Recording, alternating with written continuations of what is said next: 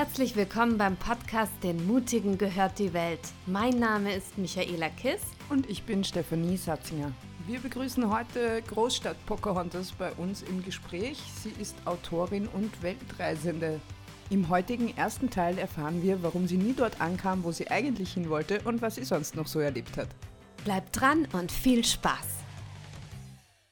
Hallo liebe Großstadt Pocahontas, herzlich willkommen in unserem Podcast. Wir freuen uns sehr, dass du da bist. Hallo, vielen lieben Dank für die Einladung. Schön, dass du da bist und danke, dass du dir nochmal die Zeit nimmst, hier mit uns diesen Anfang aufzunehmen. Wir hatten nämlich Großstadt Pocahontas unter ihrem echten Namen interviewt, den ich im Laufe des Interviews dann auch rausgeschnitten habe, weil sie sich entschieden hat, anonym zu bleiben. Manchmal hört man es, aber das ist ja nicht schlimm. Und ja, das Interview ist trotzdem sehr interessant. Großstadt Pocahontas ist Autorin und Weltenbummlerin. Stichwort Weltenbummlerin. Wie kam das denn so? Dass ich mittlerweile auch den Titel Weltenbummler habe. Ich bin schon immer gern auf Reisen gewesen und es war so in mir, dass ich doch eines Tages auf Weltreise gehen möchte. Also wirklich, wie man das, glaube ich, so im Kopf hat, mit einem Rucksack, einmal so rund um die Welt oder wo es einen so hin verschlägt. Und ähm, ja, den Schritt habe ich tatsächlich gewagt. Zwar im Jahr 2019 bin ich überglücklich, dass ich das ja tatsächlich gewagt habe, weil ich wollte das immer mal machen. Und jetzt, wenn man sich mal die Situation auf der Welt anschaut, ist das nicht mehr so möglich oder nicht mehr so einfach, dahin zu gehen, wo ein irgendwie das, das Herz hin verschlägt. Und das habe ich dann ja, im Sommer habe ich die Entscheidung gefasst, 2019. Und dann tatsächlich ging es im Dezember dann schon los. Und du hast ja dann, das habe ich ja noch mitbekommen, deine ganzen Sachen verkauft, ne? Genau, ich habe also das meiste verkauft, weiß ich gar nicht.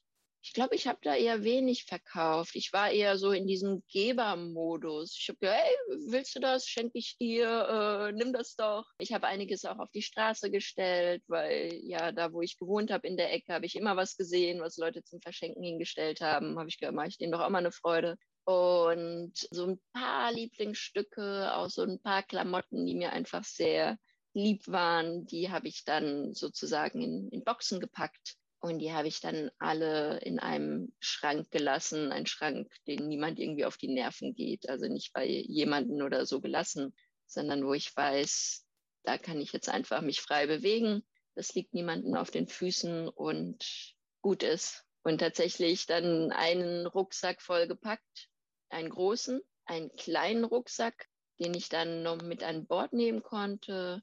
Und das war dann so mein mein Leben. Ist dir das leicht gefallen? Also ich meine, der Entschluss war da, aber es ist ja doch manchmal Dinge auszulassen nicht ganz so leicht. Und also, aber es klingt so nach Euphorie und Lust einfach auf Aufbruch.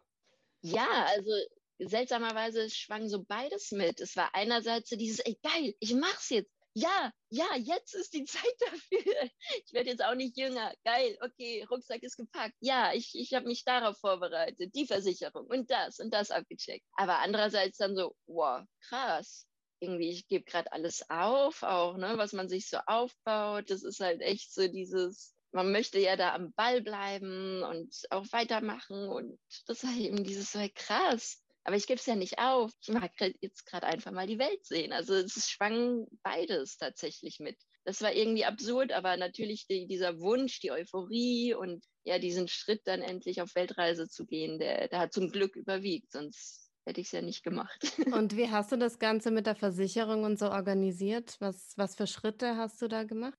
Also ich, bei ein paar Sachen habe ich so überlegt, es ist noch gut, tatsächlich eine Adresse in Deutschland zu haben. Und wenn man eine Adresse in Deutschland hat, bedeutet es, man muss auch eine Versicherung haben. Also habe ich das so weiter beibehalten, wie ich es hatte. Und dann eine Auslandsversicherung habe ich dazu genommen. Und das ist meinem Vater halt mega, mega wichtig. Dann hat er es mir halt geschenkt, weil sie halt so wichtig ist, denke ich, alles klar. Hat mich gefragt, hast du schon eine? Hast du schon eine? Ich so, nein, noch nicht. Ich mache das irgendwann. Hast du schon eine? Ich so, nein, noch nicht. Okay, ich schenk's dir jetzt. ist okay. Das ist ja dann auch super. ja, eben, ist auch eine Menge Geld und wenn ihm diese Absicherung so wichtig ist, dann darf er mir sowas gerne schenken. Weil ich äh, habe eher mittlerweile so dieses Ding, mit so, so einem Vertrauen durch, durch die Welt zu gehen und auch, ich weiß nicht, ich zahle so viel in eine Versicherung immer ein und ich bin einfach ein gesunder Mensch. Ich achte auf mich. Ich bin da irgendwie, ja, zum Glück auch verschont soweit. Ne? Es können ja immer irgendwelche Unfälle oder so passieren. Aber vielleicht ist es ja auch einfach dieses Ding, wie man so durchs Leben geht und was man anpeilt. Und ich peile halt nicht dauernd an, dass doch in der nächsten Ecke was passieren könnte und ich brauche jetzt unbedingt meine Versicherung. Und ja, also ist das okay. Ich gehe weiterhin mit dem durchs Leben, dass ich denke, das, das ist schon alles gut, so wie es läuft. Und wenn mir jemand eine Versicherung schenken möchte, okay. Ja, aber auch liebe Geste von deinem Papa ist ja auch ein Zeichen von um, ähm, I care for you, ne? Es ist ja ein, ich möchte, dass du auf jeden Fall es gut hast, ne? Wie auch immer, was auch immer, ist eine liebevolle Geste. Das stimmt, ja, auf jeden Fall, dass ich gut aufgehoben bin, egal wo ich bin, wird es dann vielleicht einen Rücktransport geben und das stimmt dann ist auf diese Art einfach dann doch irgendwie für die Tochter gesorgt, egal wo die sich gerade auffällt. Und dann letzten Endes ist es ja dann auch echt eine schöne Unterstützung, weil natürlich bekam ich ja nicht von allen Menschen so, oh geil, du machst das jetzt mega, sondern manche kommen halt echt mit richtig skeptischen Fragen und ähm, ja, verunsichern einen dann ja auch. Und natürlich sind es dann die Eltern, die mit so einer großen Fürsorge dann da sind und das dann gar nicht verstehen können, dass eine Frau allein mit einem Rucksack irgendwie reisen möchte. Und dann noch meine Grundidee mit dem Segelboot den Atlantik zu überqueren, was schon vor der Reise so klar war, so ich möchte irgendwie so gut es geht ökonomisch reisen. Wie kann ich denn nach Lateinamerika kommen? Dann kam die Segelboot-Idee auf und ja, natürlich kommen dann viele, die aber sagen, aber, aber, aber. Ich so, oh Gott, ja. Und natürlich beschäftige ich mich ja dann auch mit den Fragen, die lassen mich nicht kalt. Und ja, es war schon ein bisschen so, man ringt immer wieder so ein bisschen mit sich. Mhm. Und hast du fixe Destinationen? Also ich meine, das irgendwie muss man ja planen. Also auch wenn das irgendwie nach Leichtigkeit klingt, aber also Impfungen, sonst irgendwas, hast du schon vorher gewusst, bestimmte Länder müssen dabei sein oder war es einfach so, ach ich schau mal, wie weit ich komme und der Rest fügt sich schon? Äh, genau, der Ursprungsplan war durch Lateinamerika reisen. Das ist irgendwie so ein Kontinent, der mich so so fasziniert. Da war ich schon in zwei Ländern und da habe ich gedacht, oh, noch ein paar mehr Länder sehen, einfach mal gemütlich da durchreisen, Land und Leute kennenlernen. Also stand das auf der Liste und dann war das auch so dementsprechend, okay, welche Impfung brauche ich denn noch? Also da ich halt schon mal da war, war das klar, dass mich damit mein Körper schon gut ausgestattet war. Jedoch, ja, ich weiß nicht, was es dann letzten Endes noch war. Ich glaube, ich sollte dann noch Malaria-Tabletten einfach dabei haben. Das sind ja nur so Prophylaxe-Tabletten, die man dann einnimmt, bevor man, also ein paar Tage bevor man in das Malaria-Gebiet geht. Und war das noch eine Impfung? Ich glaube, noch irgendeine Impfung musste ich machen. Und dann, ja, war ich ausgestattet. Und es ging dann auch echt recht fix. Wie ging die Reise denn dann los? Ich weiß noch, du wolltest ja ursprünglich mit einer Freundin reisen, bist dann aber alleine losgefahren. Ne? Und du hast gerade auch gesagt, du wolltest gerne ökonomisch mit dem Segelboot reisen. Hast du das dann auch gemacht oder wie kam das? Ja, ich habe gedacht, ich habe jetzt einen Megaplan und man macht das so. Man hat einfach einen Plan im Leben und den macht man. Aber das geht so gar nicht. Und das hat mir das Reisen auch voll beigebracht. Es gibt einfach keinen Plan fürs Leben. ähm, dem Herzen folgen. Also der Plan war und, und, und so viele Schritte bin ich gegangen und es war absolut nach Plan. Also ja, erstmals ähm, mit der Freundin wollte ich zusammen die, die Reise starten, aber sie brauchte noch viel mehr Zeit, um ihre, ihre Dinge zu organisieren. Ich glaube, sie musste noch erst den Job kündigen und irgend so, also da war noch einiges an organisatorischen. Und dann hat sie gesagt, ah, weißt du was, sobald du fertig bist, also bereit zum Reisen, geh los und ich komme dann dazu. Ich, ja, okay, cool. Aber das war dann auch nicht so. Ich so, ha, jetzt bekomme ich doch ein bisschen Schiss. Ich wollte doch nicht allein, ich wollte mit dir. Egal. Habe ich ja, gut, komme ich schon mit klar. Sie kommt ja früher oder später dazu. Dann habe ich eben diese Idee gehabt, mit einem Segelboot den Atlantik zu überqueren. Dann bin ich auf so verschiedene Seiten gekommen, die mir, mir von Seglern empfohlen wurden, dass da es gibt halt so Skipper, diese Kapitäne von einem Boot, die nach einer Crew suchen, weil sie Verstärkung brauchen. Man kann solche Touren nicht alleine machen. Und dann habe ich einen gefunden, mit dem war ich dann auch so in Kontakt. Man redet auch mal davor am Telefon oder tauscht sich auch so in schriftlich ein bisschen aus und schaut einfach, ob man so harmoniert und wirklich Bock hat, zusammen einige Zeit auf ein paar Quadratmetern so einen Ozean überqueren zu wollen. Und genau, dann habe ich einen Kontakt gehabt und der hat mich so auf den Laufenden gehalten, weil der hat gesagt, der macht das beruflich. Er muss teilweise Segelboote von A nach B bringen. Und früher oder später ist eben dann die Atlantiküberquerung auch dabei. Und da hat er mich auf jeden Fall auf den Schirm, der will mich da auf jeden Fall an Bord haben, weil wir uns halt gut verstanden haben. Ich, ja, cool, okay. Da habe ich gesagt, ich bin startklar, mein Rucksack ist gepackt, meine Impfung habe ich mittlerweile. Von meiner Seite aus bin ich bereit und sobald du irgendwie was weißt, sag mir doch bitte Bescheid.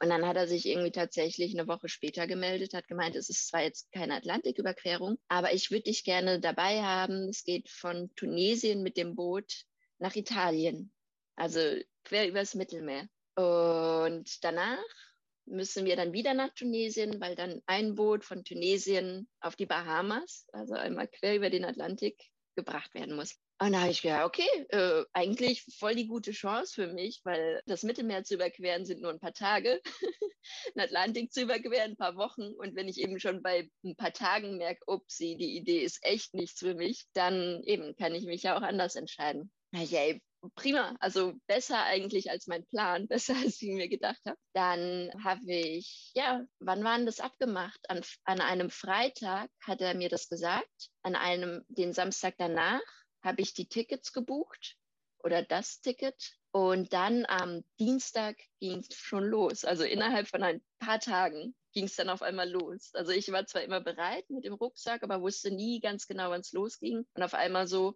ja, willst du? Ja, nein, äh, sag mir Bescheid, weil ich muss jetzt jemanden finden. Ich kann das nicht alleine machen. Du bist jetzt meine erste Wahl. Äh, sag mir bis morgen Bescheid. Dann machen wir das mit dem Ticket und dann geht's los. Ich so, äh, puh, okay, einmal durchatmen und ja, okay. Krass, voll krass. Und vor allem ist ja auch ein fremder Mann. Du hast ja vorhin gesagt, dass es auch einige negative Stimmen gab. Gab es, als ja, du das erzählt ja, hast? Ja, natürlich. Einerseits auch irgendwie wurden auch schöne Witze schon drüber gemacht, von wegen, man findet keinen Partner mehr über, wie heißen die Plattformen? Partner, Parship? Oder wie heißen die? Oder, oder ähm, ja, Parship. Ja keine Ahnung. ähm, ähm, Tinder, Tinder, nein, ich gehe auf Skipper-Plattform. Ja. da wurde schon echt einfach schon mit, also das einmal schon durch die Soße gezogen, geht mit einem Skipper, ja, tschüss. was. Da muss man dazu sagen für unsere ZuhörerInnen, dass als Single auf die Reise ging. Was später passiert ist, werden wir dann noch später erfahren. Ist das der Skipper? So vorgreifen. Das erfahren Sie in der nächsten Folge. Ja, und dann natürlich nicht nur Witze drüber gemacht, sondern auch echt mal so, äh, bist du noch ganz normal? Du gehst da mit irgendeinem fremden Mann und dann seid ihr ein paar Tage zusammen auf dem Boot und du weißt nicht wirklich, wie er tickt, weil man kennt sich nicht wirklich. Nö, das ist schon gut. Das ist schon gut.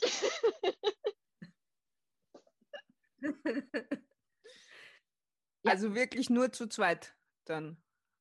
Na, Wie das groß war schon, ist denn so ein Boot? Ähm, also das war schon eine gewisse Luxusvariante an Boot, weil das war so ein Katamaran. Das hat ja dann so zwei Rumpfe sozusagen in, und da drin sind dann wie Kabinen. Also dann hatten wir letzten Endes vier ah, Kabinen gehabt, wo eigentlich vier Personen oder beziehungsweise auch acht Personen, weil man da wie in einem Doppelbett schlafen konnte.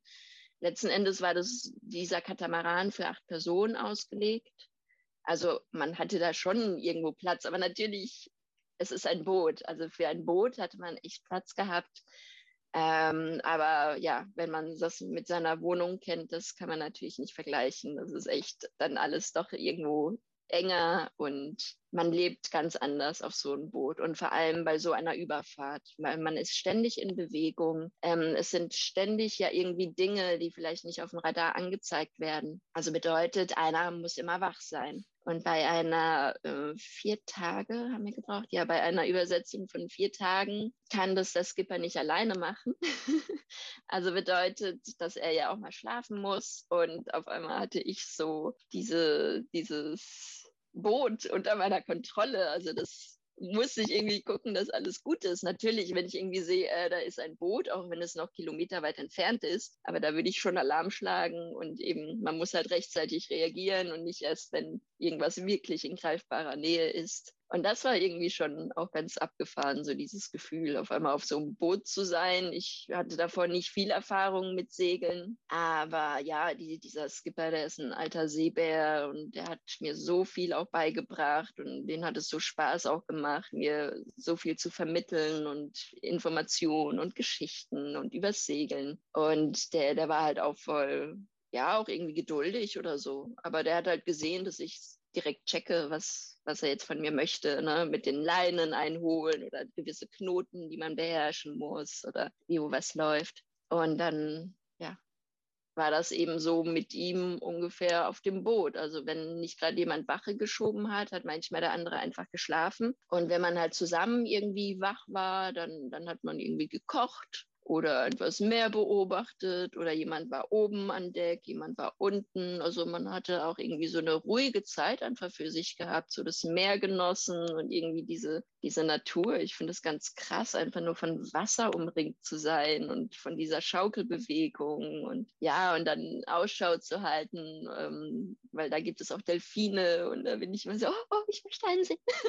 Und äh, aber sonst hatten wir es echt witzig gehabt. Der, der war wie so ein Kumpeltyp. Der war der ist um die 50 und da keineswegs, dass, dass ich mich da irgendwie fehl am Platz gefühlt habe. So, es war ein richtiger Kumpeltyp, der dann auch eher mal geschaut hat, dass es mir gut geht oder wenn man da mal an Land war bei, bei anderen Skippern, weil ne, wo, wo so einer ist, dann tummeln sich immer viele so am Hafen und so dann waren da halt immer recht viele Männer, weil es wohl eher männerlastig ist. Aber dann hat er auch immer geschaut, dass mir gut geht und dass mir niemand doof kommt und so. Und das war echt cool. Also da habe ich echt irgendwie ein gutes Gefühl gehabt, dass ich mich da dem Richtigen angeschlossen habe. Und teilweise auch einfach nur Witze gemacht, weil was soll man denn machen? Man ist auf dem Boot und hat gerade nichts zum Gucken, man hat kein Internet, das, da ist einfach nichts dann. Und manchmal einfach nur irgendwelche spaßigen Sachen erzählt oder ja, gute Zeit gehabt. Aber bestimmt auch total befreiend, oder? Ohne Internet. Äh, ja, und das, Ohne Handy. Ja, und das macht voll was mit einem. Das kann ich so gar nicht beschreiben. Also ich finde, Natur ist schon irgendwie an und für sich einfach stark, wenn man mal einen Tag im Wald ist oder so. Da kommt man ja auch irgendwie ein bisschen anders oder erschöpft oder weiß nicht so nach Hause. Aber das Meer, da, ich habe das echt gedacht, so, das hat irgendwas in mir auch so durchgespült. Mhm. Es, ich das fand halt auch eine Kraft, ne? Das ist eine Kraft Wald auch, das Meer. Ja, ich fand das ganz interessant und ich habe dann, das war auch so nicht mein Plan, aber das war auch so bei mir im Kopf gewesen, dass ich auch einen Reiseblog schreiben möchte. Einfach so für Familie und Freunde, weil ich nicht jeden dann immer sagen möchte, ja, mir geht's gut, ich bin da, ich habe das gemacht und weiter geht's so, sondern ich habe gedacht, hey, komm, ich mache jetzt einfach so einen Blog, einfachheitshalber und dann kann jeder mal drauf gucken. Und dann habe ich ähm, tatsächlich dann auch über diese, dieses Übersetzen, übers Mittelmeer geschrieben und dann später, als der Artikel online war, habe ich das dem Skipper gezeigt und der hat das gelesen und da war ich halt gerade so bei ihm gesessen, aber der fand es voll so, ja, ich, ich lese es jetzt sofort, ich lese sofort. Und weißt du, so ein Mensch, der, keine Ahnung, Jahrzehnte auf dem Wasser unterwegs ist und ich, die einmal so über, das Mittelmeer mitdingst, da habe ich gedacht, ja, was, was will ich ihm da eigentlich noch erzählen mit meinem Artikel? Aber das fand ich dann so krass, weil der war richtig berührt von. Und er hat gemeint, genau so ist das. Genau so. Und ja, und das Krasseste halt war, der hat dann nicht mehr viel dazu gesagt, weil er dann echt ein bisschen sprachlos war, dann nur so ein bisschen eine kleine Träne und hat gemeint, wenn ich irgendwann äh, mein, meine Biografie schreibe, möchte ich, dass du das machst. Ich so, oh! Voll schön. Hast du auf Deutsch geschrieben oder auf Englisch? Ja, auf Deutsch. Und mittlerweile schreibe ich auch auf Englisch, weil ich halt so die Leute überall her kennenlerne und die würden dann auch gerne mal wissen, was ich so erfahre und unternehme. Dann habe ich das mittlerweile jetzt auch auf Englisch. Also der Skipper konnte dann auch Deutsch. Ja, genau. Der, der ist aus Österreich ursprünglich. Ah, okay. Mhm. Ja, und wie ging es dann weiter? Du bist also nach Tunesien geflogen. Hast ja. du das aus Deutschland gemacht? Genau, aus mhm. Deutschland mit Sack und Pack, dann in Tunesien gelandet, dann endlich mal wirklich diesen Skipper kennengelernt. Der war auch am Flughafen schon gewesen mit noch anderen Skippern, weil wir gerade alle von einer Firma kamen gerade ein paar mehr Skipper an. Es mussten von dieser Firma ein paar mehr Boote losgeschickt werden. Und dann wurden wir da erstmal so alle empfangen. Und dann ging es von Tunis, von der Hauptstadt, echt an den letzten Zipfel der Welt. Das ist tatsächlich das andere Ende von Afrika,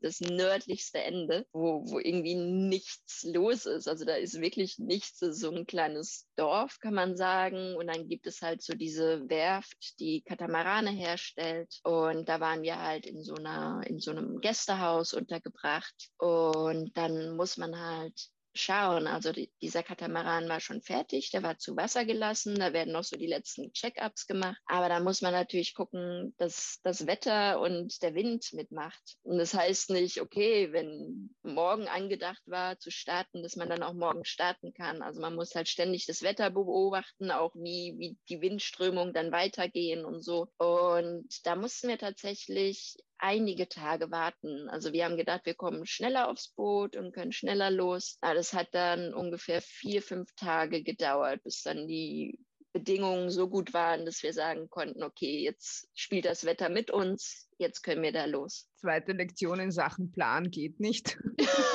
Absolut.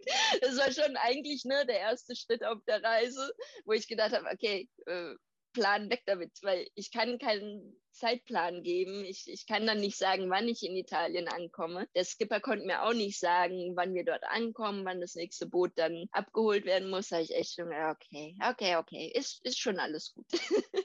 Und wie habt ihr das mit der Verpflegung gemacht? Ähm, der, ja, der, der, Skipper war dann so lieb und kam dafür auf, hat gemeint, du hilfst mir dabei, du bist sozusagen ein freiwilliger Helfer. Aber für Verpflegung und für das an Bord, da bin ich dafür zuständig. Und die Unterkunft wurde halt dort von der Firma, von der Bootsbaufirma gestellt. Das heißt, du warst quasi einfach freiwillige Mitarbeiterin, ehrenamtlich unbezahlt, aber einfach am Schiff und lernen sozusagen, ähm, weil das ist die Frage, was ich mich halt zuerst auch gefragt habe, wie, ja, hast du da was gezahlt, hast du da was bekommen, wie, wie hast du eigentlich das alles finanziert? Aber dazu können wir ja noch kommen. Ja, spannend. Ja, ja, genau. Also um, es war sozusagen um, umsonst. Also ich habe dafür nichts bekommen, aber dafür habe ich halt auch nichts gezahlt. Und aber für mich ist es ja einfach meine Reise gewesen. Und so weniger ich für meine Reisezahl ist ja auch umso schöner. Und wenn ich doch auch irgendwie Menschen helfen kann und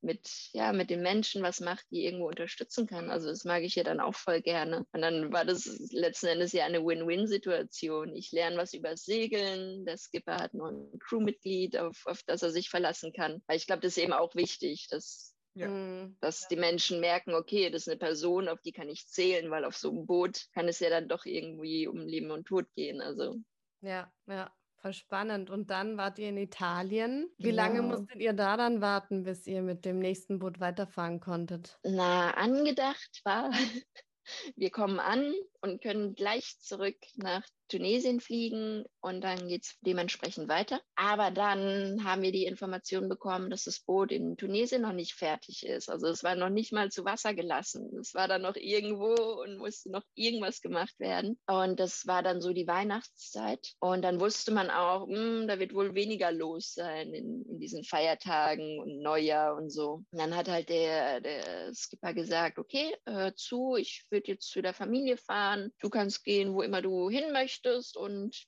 wir, wir telefonieren oder schreiben uns dann wieder zusammen, wann es dann losgeht. Ich so, okay, cool. Also dann war ich eigentlich wie so auf Abruf. Dann war ich in Italien, also noch fernab von Lateinamerika, wo eigentlich meine Reise hingehen sollte. Und ähm, ja, noch immer in Europa. Aber ich so, hä? Aber ich komme jetzt auch nicht nach Hause, um Weihnachten zu feiern. Ich bin auf Reisen, das geht nicht.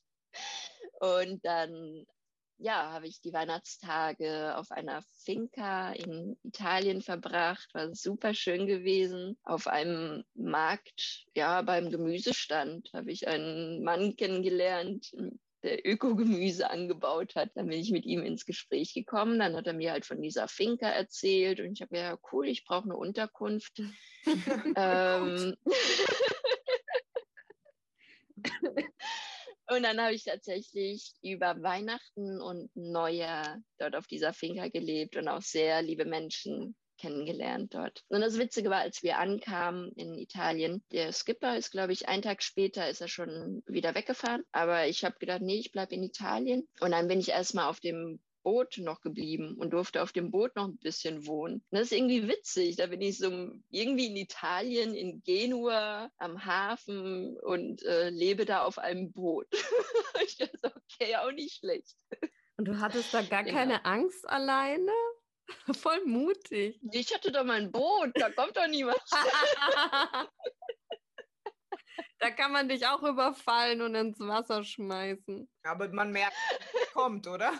Ja, und irgendwie an dem Hafen ist tatsächlich dann nicht irgendwie was los. Also da gibt es ja auch Hafenpersonal, das schaut ja auch irgendwie und die kennt man ja dann auch, die wissen ja, welche Boote da auch sind. Und dann gibt es nur andere Bootsbesitzer, aber es war da relativ leer gewesen. Also ich hatte da gerade auch keine Nachbarn gehabt. Also ja, fand ich, fand ich das schon ganz okay. Wie lange warst du dann in Italien auf der Finca dann und hast nebenbei am Gemüsestand gearbeitet? Ja, genau, da habe ich auch mal geholfen am Gemüsestand.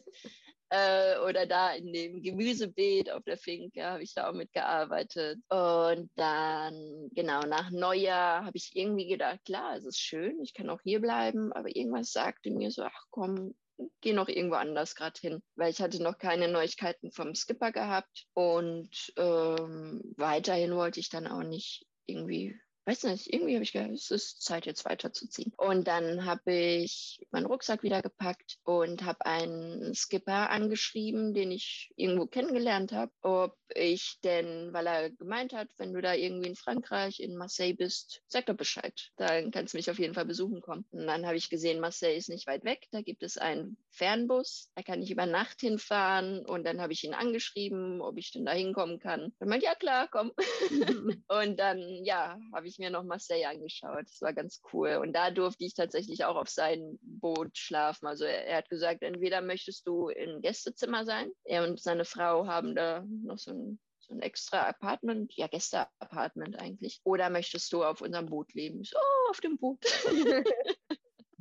Also der hat in Frankreich gelebt, oder wie? Ja, genau, ein, ein Franzose. Und ja, dann durfte ich echt in einem wunderschönen Hafen, auf einem schönen Boot habe ich dann dort gelebt. Und ich finde es dann total gemütlich irgendwie, weil man ist von so einer ganz anderen Atmosphäre umringt. Man hört die Möwen, man hört diese Geräusche von den Booten, es schaukelt etwas. Und da irgendwie so am Morgen ein, ein Kaffee und ein Baguette zu haben, das ist schon ganz cool. Aber es war ja Winter, oder? War es dann nicht auch kalt? Das ging. Was war das? Ja, genau, dann war es ja Januar. Aber es war relativ mediterran, kann man sagen, in Marseille. Es war jetzt nicht wirklich warm, aber mhm. ähm, es war total angenehm. Mhm. Und dann tatsächlich kam irgendwann so die Nachricht von wegen, in zwei Tagen geht's los, such nach einem Flug und komm nach Tunesien. Dann hatte ich diese Nachricht vom Skipper und dann habe ich tatsächlich einen, einen mm, Flug wieder gebucht und dann haben wir uns wieder in Tunesien getroffen. Also da auch fort, fortfahrend sozusagen, bis bei dem Deal geblieben. Ja, genau. Das hat sich alles richtig angefühlt und ich wusste, auf,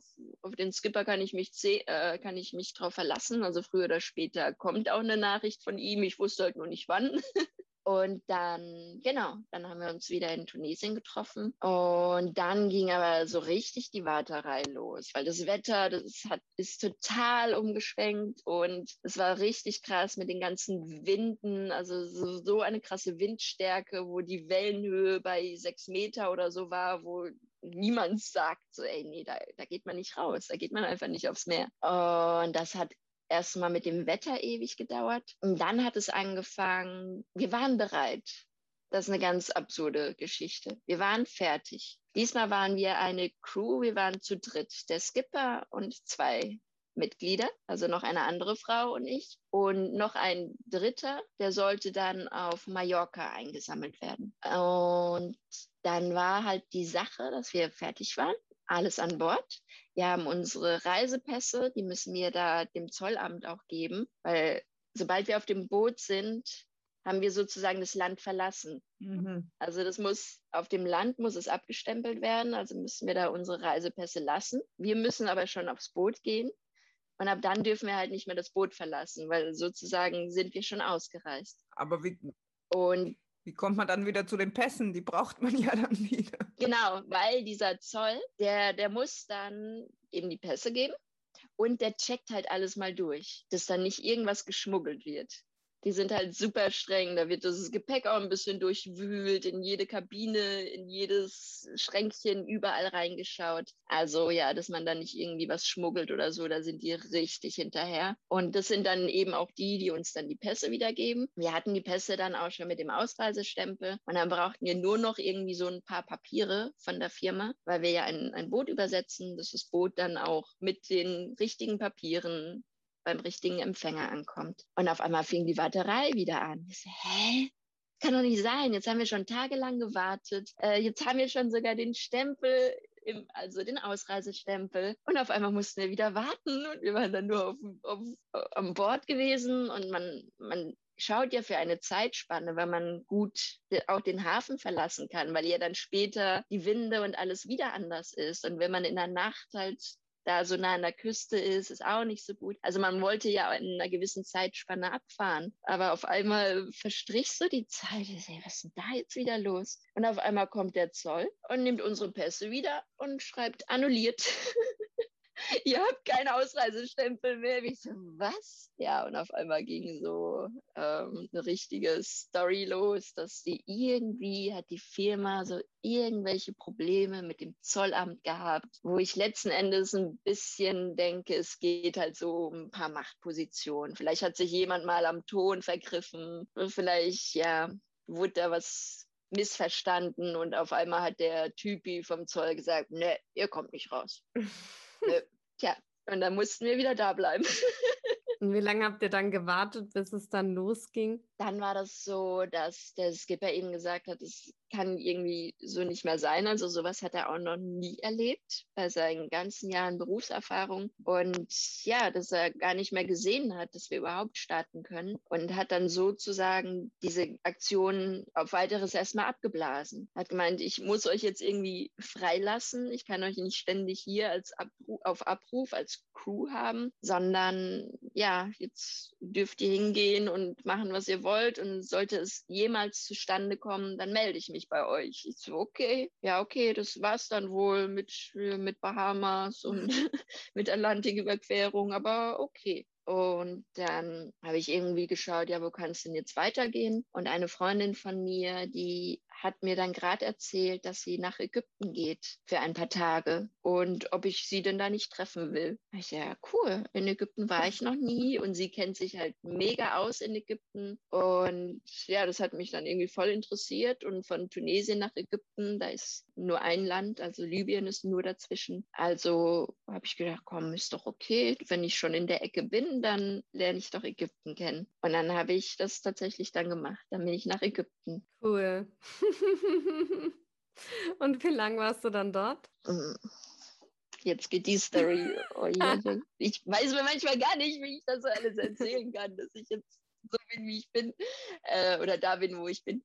Ähm, letzten Endes hat der Skipper sich bei mir gemeldet, hat gesagt, äh, es klappt mit dem Boot, wir sind unterwegs, spring auf, wo immer du möchtest. Wir sind an dem und dem und dem Hafen. Such dir einen aus und zack, wir setzen zusammen rüber. Und ich war auf einmal so, hä? Hm, irgendwie fühlte es sich nicht mehr so richtig an. Irgendwie habe ich gesagt, ja, aber hm, jetzt, ja, nein, jetzt bin ich gerade in Ägypten. Und es war, ich habe da echt mit mir irgendwie gerungen und es war irgendwie dann auch krass. Also da musste ich oh, wirklich so über meinen, weiß nicht, Weil einerseits wollte ich es so gern und es war auch so eine gute Verbindung und wir hatten es auch echt witzig gehabt, aber andererseits hatte mein Herz gesagt, so nee, irgendwie macht die Reise nicht über den Atlantik. Und da musste ich ihn tatsächlich schweren Herzens absagen. Also das habe ich echt gedacht, so, das bricht mir jetzt ein bisschen das Herz. Ich kann es auch nicht wirklich rational begründen, aber irgendwas sagt mir, bleib einfach in Ägypten. Und ja, dann bin ich da meinem Herzen gefolgt, bin in Ägypten geblieben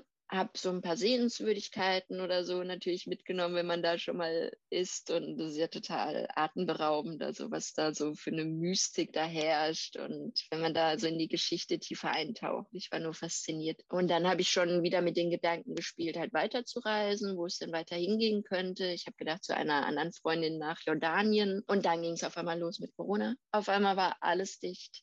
Mhm. Keine Flüge mehr, nichts mit auch inländischen Reisen, Touristik, alles zu. Und ja, dann auf einmal dieses Notding, also dass auf einmal nur noch Notflüge angeboten wurden für Deutsche, die dann nach Deutschland geflogen werden konnten. Dann war das halt vielleicht mal so eine Millisekunde, so, hm, soll ich machen? Nö. also ich, das hat sich für mich so gar nicht danach angefühlt, dass ich jetzt von irgendwoher gerettet werden muss oder so. Ich habe mich da echt wohl gefühlt, wo ich gerade war. Ich war richtig gut aufgehoben. Von einer anderen Freundin habe ich eine Wohnung zur Verfügung gestellt bekommen. Das hieß, ich hatte da eine Wohnung für mich gehabt, musste für diese Wohnung auch nichts bezahlen, weil die hat gesagt, hey, du bist Familie. Ist doch klar, wenn du dort bist, dass du da wohnst. und also von, von dem her habe ich mich einfach gut aufgehoben gefühlt und auch so, wie ich dann mittlerweile Ägypten einschätzen konnte, wo ich wusste, nee, das, das ist ein, ein nettes Volk, die sind auch hilfsbereit und Natürlich kann man da auch in der falschen Ecke landen, aber das kann man ja überall, das kann man in jedem Land. Also überall gibt es irgendwie Ecken, wo man einfach nicht auftauchen sollte oder zu einer gewissen Uhrzeit einfach nicht hingehen sollte. Ja. Und ja, aber da wusste ich so Bescheid und habe gedacht, nö, es kommt kein, kein Flug für mich jetzt nach Deutschland in Frage. Ich bleibe erstmal in Ägypten. Ja, und aus dem erstmal in Ägypten bleiben sind dann sechs Monate geworden. Wow. Und das war dann doch ein bisschen krass. Wow. Von was hast du denn in der Zeit dann gelebt? Also das, da können wir vielleicht auch schon zur Finanzierungsfrage kommen, oder? Also mhm. Also ich meine, als du auf dem Boot unterwegs warst, hast du ja schon gesagt, der Skipper hat die Verpflegung übernommen. Versicherung hast du ja in Deutschland einfach bezahlt. Aber dann jetzt so, die Unterkunft wurde dir übernommen, aber das Essen und ja. Ja, und letzten Endes war es dann so das Essen, was ich bezahlen musste, was dann in Ägypten sehr günstig ist. Also für unsere europäischen Verhältnisse war es richtig günstig. Ich, was habe ich denn gelebt? Vielleicht von 30 Euro im Monat. Wirklich? Habe ich, hab ich Essen gehabt, jeden Tag. Drei Mahlzeiten. Also okay, also nicht, ja. dass ich da irgendwie jetzt auf Diät oder so. Es ist echt, echt günstig gewesen dann. Also für, für unsere Verhältnisse, wenn man mit Euro dahin kommt. Und das Geld, was ich halt hatte, war, dass ich eben, habe ich einfach das Geld genommen, was ja, wo ich ein bisschen was gut verdient habe. Aber jetzt nicht irgendwie krasse Summen. Ich bin, glaube ich, mit an die 3000 Euro bin ich damit auf Reisen gegangen, was jetzt nicht irgendwie mega viel ist. Also ich fand es schon irgendwo viel, aber viele kamen dann aus, hä, aber kannst du, wie viele Monate willst du denn auf Reisen gehen? Ich sage, schau ich mal, vielleicht ein Jahr, zwei Jahre. Sage, aber von dem wenigen Geld, ich weiß nicht. Ja, aber die deutsche Versicherung, die, die war auch in den 3000 Euro enthalten?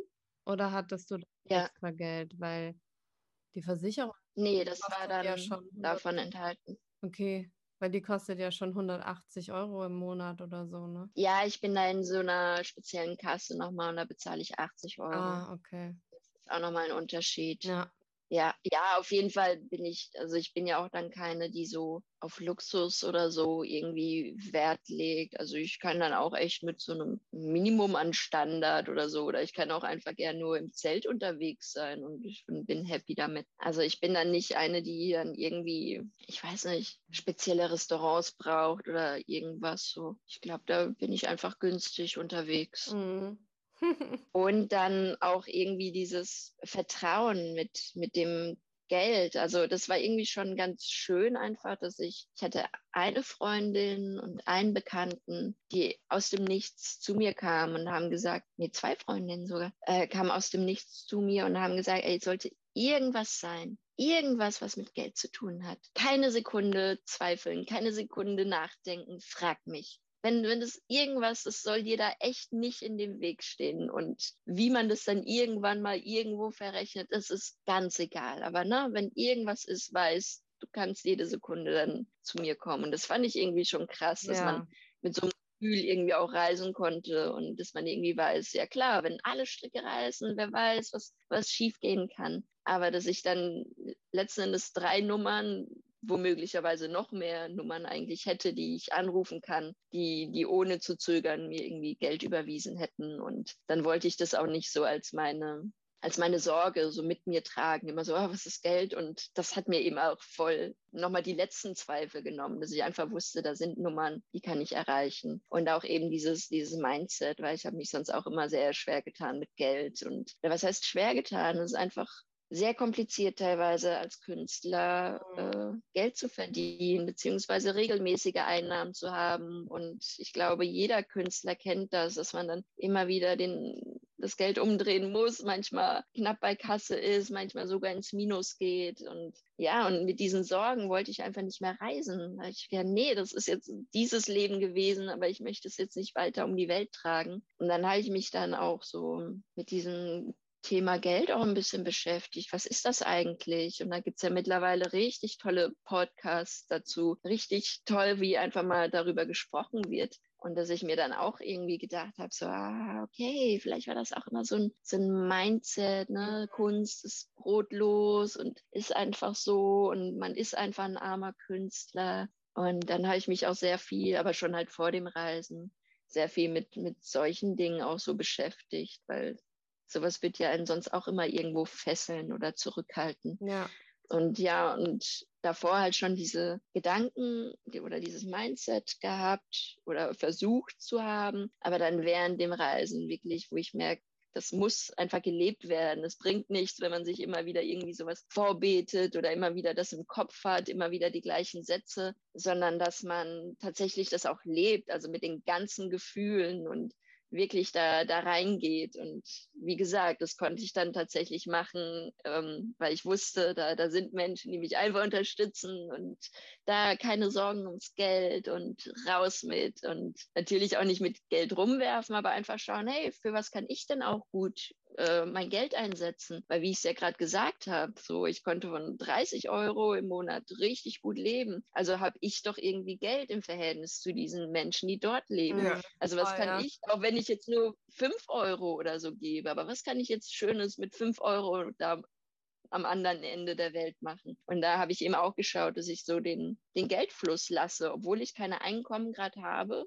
so gesehen von einem Beruf, weil ich ja keinen Beruf ausgeübt habe in der Zeit, aber dass ich diesen Geldfluss trotzdem lasse. Und witzigerweise war das dann auch so, dass aus so unglaublichen Geschehnissen oder so, es wurde mir einfach so viel geschenkt also es war nicht immer in Form von Geld, aber manchmal tatsächlich dann auch einfach Geld oder so. Ich denke so, hä? also so voll schön. Und ich meine, äh, wisst ihr, so, so Unterkünfte, das kostet ja auch einfach ja. eine Menge. Oder ja, oder einfach mal ins Restaurant essen gehen oder sonst wie. Und ja, auf einmal habe ich Menschen kennengelernt oder die Unterkunft von einer Freundin gehabt, wo ich kein Geld dafür ausgeben musste. Ja. Und es war dann einfach so schön, irgendwie zu merken, okay, es funktioniert dieses Money Mindset, was so erzählt wird. Ja. Aber man muss es halt tatsächlich leben. Also man muss dann tatsächlich loslassen und sagen, es ist schon für mich gesorgt. Ja.